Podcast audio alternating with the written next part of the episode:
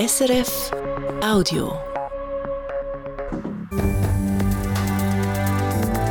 SRF 1, jetzt mit dem Regionaljournal. Willkommen, das ist das Regionaljournal Graubünden. Suchtkrank, keine Wohnung und unklar, wie es weitergehen soll. Die Stadt Chur will ein Konzept auf beistellen, das schon greift, bevor es so weit kommt.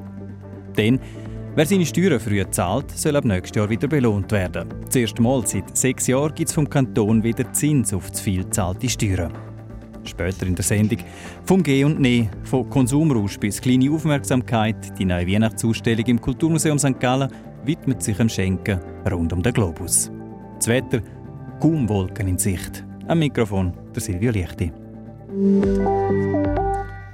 Kurer Drogenszene und die Auswüchse davon die haben immer wieder zu reden gegeben. Ein Konsumraum für die Süchtigen soll die Situation beruhigen. Die Stadt hat aber auch ein Auge drauf auf die Wohnsituation dieser Menschen.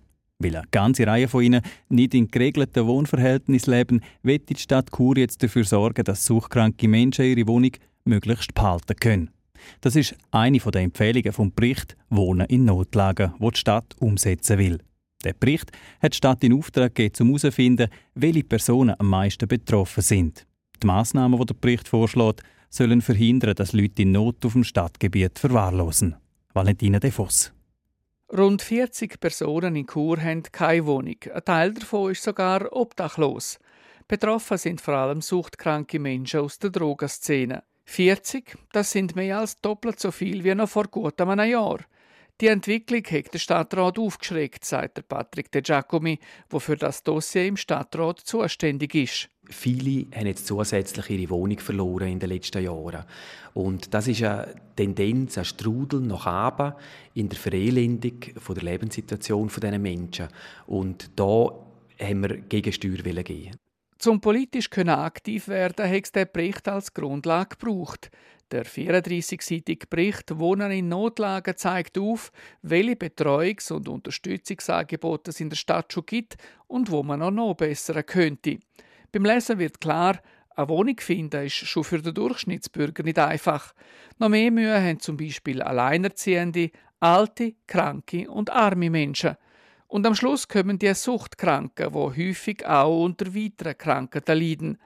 Damit nicht noch mehr Menschen auf der Straße landen, will die Stadt in einem ersten Schritt dafür sorgen, dass möglichst niemand, der ein Obdach hat, seine Wohnung verliert, weil er zum Beispiel immer wieder mit der Miete hinein ist. Die Leute müssen sich bemühen, wir bemühen uns aber auch, einen Schritt auf sie zuzumachen. Und dann können wir verhindern, dass sie wegen einem kleinen bürokratischen Akt die Wohnung verlieren. Der Bericht empfiehlt, dass die Stadt das Konzept macht, wie das im Detail funktionieren soll. Ein sicheres Dach über dem Kopf, das soll auch für die erreichbar sein, die im Moment auf der Straße leben und keine realistischen Chancen auf eine Wohnung haben.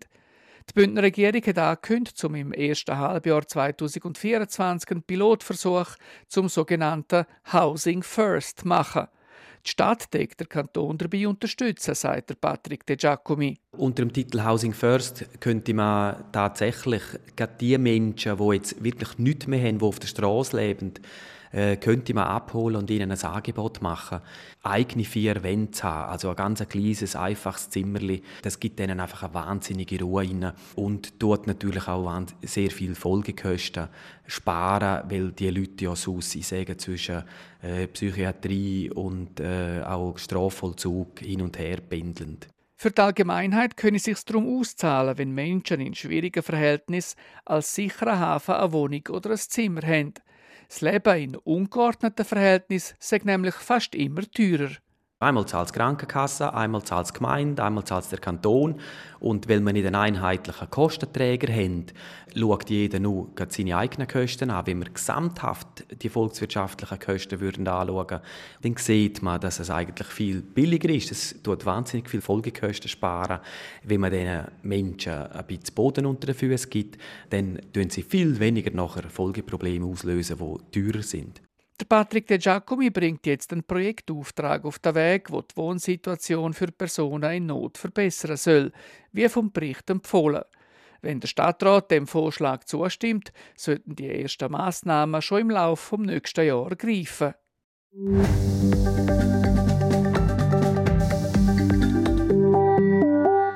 Das Forschungs- und Innovationszentrum CSEM zu Langquart wird auch die nächsten vier Jahre vom Kanton mit Förderbeiträgen unterstützt. Das schreibt die Regierung in einer Mitteilung.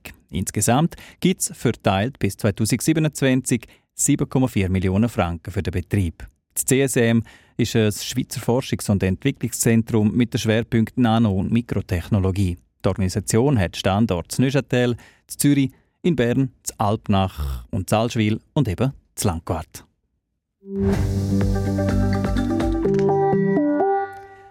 Zum ersten Mal seit langem gibt es bei den Steuern wieder einen Vergütungszins. Das heißt, für zu viel zahlte Steuern gibt es bisschen etwas vom Staat. Das Departement für Finanzen und Gemeinden Graubünden hat das so verfügt. Nach einer langen Zeit mit Negativzinspolitik haben wir jetzt nach der Zinswende auch bei den Steuern angezogen, beim Kanton. Der Dani Sager. Wenn jemand seine Steuern zu spät zahlt, dann muss er oder sie Verzugszinsen zahlen. Das sind nächstes Jahr 4%. Ein Vergütungszins auf der anderen Seite gibt es dann, wenn man seine Steuern sofort zahlt. Zum Beispiel, wenn man die provisorische Rechnung bekommen hat. Wenn sich aber bei der definitiven Veranlagung herausstellt, dass man zu viel überwiesen hat, dann zahlt einem die Steuerverwaltung das nächste Jahr auf das zu viel 0,75% Zins. Und es ist das erste Mal seit 2018, dass es wieder einen Vergütungszins gibt. 4% also bei Verzug, 0,75% bei einer Vergütung. Verbindlich festlegen tut die Wert das Departement für Finanzen und Gemeinden Graubünden in Absprache mit der kantonalen Finanzverwaltung und der Steuerverwaltung. So steht es in der kantonalen Steuergesetzgebung. Die Verantwortlichen schauen auf Zins auf dem Geldmarkt oder wie die aktuelle Rendite der Bundesobligationen ist, erklärt der Alex Schlegel. Er ist Abteilungsleiter Rechnungswesen bei der Bündner Steuerverwaltung. Wir schauen die Entwicklung auf dem Markt das ganze Jahr durch an.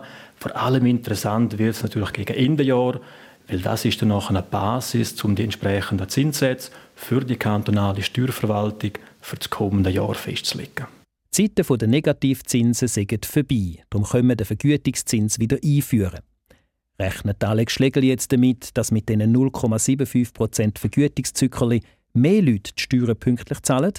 Der Abteilungsleiter Rechnungswesen ist skeptisch. Allerdings muss ich sagen, gehe ich nicht davon aus, dass wir einen erheblichen, einen spürbaren Effekt feststellen können. In der Jahresrechnung 2022 vom Kanton kann man nachlesen, dass in Graubünden etwa 830 Millionen Franken Steuern eingenommen werden. Das sei der Anteil vom Kanton an all den verschiedenen Steuern, die erhoben werden, ergänzt Alex Schlegel. Die Steuerpflichtigen in Graubünden haben eine gute Zahlungsmoral. Man kann wirklich sagen, dass die Zahlungsmoral, was Steuerforderungen im Kanton Graubünden betreffen, dort hoch, respektive sehr hoch einzustufen ist. Also wirklich der aller, allergrößte Teil der Bevölkerung zahlt die Steuerrechnungen termingerecht oder, das gibt es auch, sie halten sich an eine beantragte und auch eine bewilligte Ratenzahlung. Die kürzliche Pandemiezeit sei für viele Betriebe und Privatpersonen eine schwierige Zeit gewesen, sagt der Leiter vom Rechnungswesen bei der Steuerverwaltung im Rückblick. Das hat man gespürt und in vielen Fällen mit einer Vereinbarung von einer Ratenzahlung können unterstützen. Eine gewisse Kulanz gäbe es auch jetzt immer noch, versichert Alex Schlegel, denn er beobachtet. In Zeiten, wo die finanzielle Unsicherheiten bei, bei Personengruppen, bei, bei Branchen, was denn die juristischen Personen anbelangt, dort, dass das schon feststellbar ist, dass die Zahlung der Steuern nicht zwingend an oberster oder nicht an absolut oberster Priorität steht dort. Und das verstehen wir auch. Und das Verständnis braucht es wahrscheinlich auch in Zukunft. Die Aussichten sind nicht so rosig. Preise für Krankenkassen, Mieten, Strom und Verkehr, generell die Lebenshaltungskosten steigen weiter. Und wenn man immer weniger im Portemonnaie hat, könne sich da mit Verzögerung auch auf die Zahlungsmoral bei den Steuern auswirken. Alex Schlegel gibt zum Schluss noch den Rat, bei einem Engpass mit dem Problem zum Steueramt zu kommen. Zusammen fände man dann immer eine Lösung, wenn auch zu 4% Verzugszins. Der Dani Sager hat berichtet.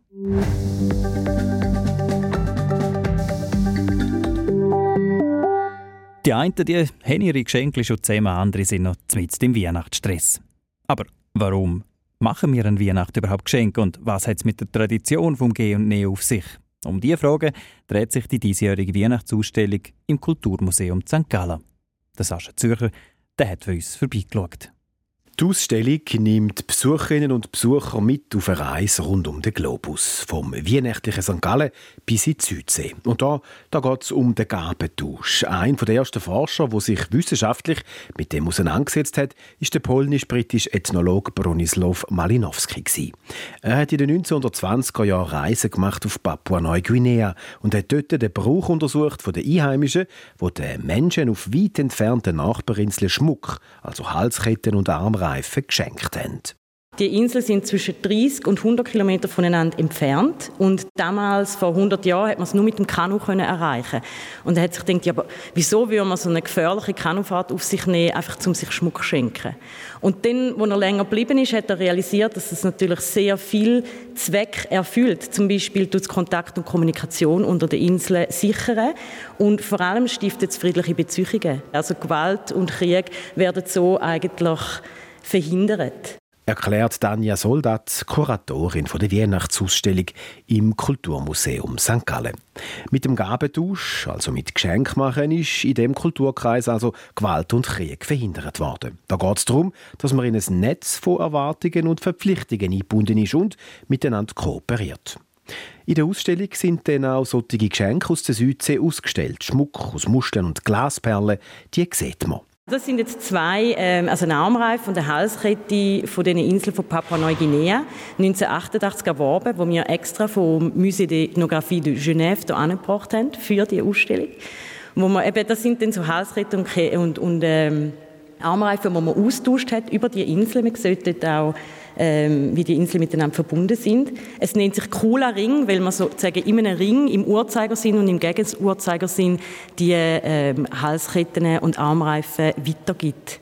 Sich gegenseitig zu beschenken hat aber nicht nur am Frieden dient. Das Papua Neuguinea hat das Geschenkmachen auch noch einen anderen Sinn, wie Tanja Soldat vom Kulturmuseum St. Gallen sagt. Obwohl es eben tatsächlich ja friedliche Beziehungen, Kommunikation und äh, Kooperation herstellt, sagen sie auch, es ist ein Spiel, es ist etwas, was Spaß machen soll. In der diesjährigen Weihnachtsausstellung geht es auch um die Frage, wenn man sich im Christentum angefangen hat, gegenseitig zu beschenken und an welchem Datum. Erst seit rund 200 Jahren nämlich hat man sich Geschenke gemacht an Heiligabend oder am Weihnachtstag. Lang sei das noch ganz anders gewesen. Vorher hat man sich zum guten neuen Jahr Geschenk gemacht oder am Nikolaustag. Der Nikolaus, unser Samichlaus, geht ja zurück auf den Bischof von Myra vom 4. Jahrhundert. Und ähm, seit seinem Todestag am 6. Dezember nimmt man an, hat man angefangen, sich den Geschenke machen. Und weil in unseren Breitengrad ja heutzutage eben nicht der Samichlaus der Kind Geschenk bringt, hat eine andere Figur müssen erfunden werden, sagt Danja Soldat. Übrigens ist das Christkind die Erfindung von der Reformationszeit. Also vorher haben wir eben den Samichlaus gehabt und der ist aber ähm, der Protestanten ein Dornimau gewesen, weil die Heiligenverehrung ist für die, äh, die Reformierten etwas Schwieriges gewesen. Und dann hat Luther höchstpersönlich eine geflügelte Engelsgestalt erfunden, das Christkindli, wo Geschenke dann eben nicht mehr am 6. Dezember bringt, sondern eben am 4. 25. Und die Geschenke sind ja meistens schön eingepackt. Auch die Geschichte vom Geschenkpapier geht die neue Weihnachtsausstellung St. Gallen auf den Grund. Da sieht man ähm, Weihnachtspapier aus der ersten Hälfte des 20. Jahrhunderts. Da bin ich einfach ein bisschen dem nachgegangen, seit wann gibt es eigentlich Geschenkpapier. Und als Ethnologin habe ich natürlich außerhalb von Europa auch gesucht. Und man muss sagen, in China schon vor über 2000 Jahren, in der Song-Dynastie, hat man Geldgeschenke in hübsches Papier eingewickelt. In Europa hingegen und in den USA hat man bis ins 20. Jahrhundert Geschenke meistens in braunes Packpapier eingewickelt. Und noch etwas zum Thema Päckchenflut und Konsumrausch, wo ja als neuzeitliches Phänomen angeschaut wird. Der Blick zurück zeigt, so neu ist das Thema gar nicht. 1611 hat die reformierte St. Galler Stadtobrigkeit gesagt, das Schenken zum guten neuen Jahr hätte Überhand genommen. Es wird zu viel Überfluss und Köstlichkeit betrieben. Also es ist sehr interessant, wenn man das historisch betrachtet, dass wenn wir heute sagen, es hat Überhand genommen, der Konsum ist zu viel geworden, kann man sagen, das ist schon vor 400 Jahren Kritik gewesen. Und es hat übrigens auch nicht gefruchtet, dass sie das Mandat herausgegeben, man soll sich weniger schenken. Und das Jahr darauf hat man ein neues Mandat herausgegeben, es hätte nicht geholfen. Die Leute denken sich so gerne noch übertrumpfen versuchen. Nach dem Rundgang durch die Ausstellung mit dem Titel Warum schenken wir Gabentausch rund um die Welt? Die Frage an die Kuratorin. Hat sich für Sie durch das Machen der Ausstellung die Beziehung zum Schenken verändert? Tatsächlich mache ich mir mehr Gedanken über das Schenken oder andere Gedanken über das Schenken. Ich verstehe besser, wieso ich das mache und vielleicht auch, wieso es so eine Verpflichtung ist und so viele Erwartungen damit verknüpft sind. Geschenk machen verbindet uns über Kulturen und Zeiten hinweg. Es hilft den Menschen seit Jahrhunderten, Verbindungen zu knüpfen und Gemeinschaften aufzubauen. Wie dort mal geht es dabei aber auch heute noch sehr viel um Erwartungen und Verpflichtungen. Die Weihnachtsausstellung im Kulturmuseum St. Gallen die geht noch bis zum 21. Januar 2024. Der Sascha Zücher berichtet. Sie hören das Regionaljournal Graubünden auf SRF 1, ist 5 vor 6 Zu der Wetterprognose, die hat heute Lucian Schmassmann von SRF Meteo. Am Morgen geht es mit Hochdruckwetter weiter, das heisst, am Morgen scheint im ganzen Kanton Graubünden den ganzen Tag die Sonne. Und der Himmel der ist dabei meistens wolkenlos. Dazu ist es in allen Höhenlagen recht mild. Zu Chur, aber auch zu Arosa liegt Höchstwert bei 9 Grad. Auf dem Mittwoch gibt es einen Wetterwechsel. Das heisst, schon vom Morgen weg ist es bewölkt und durch den Tag kann es vor allem in Nordbünden ab und zu mal ein bisschen nass werden. Die Schneefallgrenze die ist ein bisschen unterschiedlich. Meistens liegt sie zwischen 800 und 1300 Meter. Zum Teil sind aber auch Flocken bis weiter aber möglich. Zu Chur gibt es am Mittwoch 5 Grad. In der Höhe wird es dafür deutlich kühler. Die Meldungen vom Tag.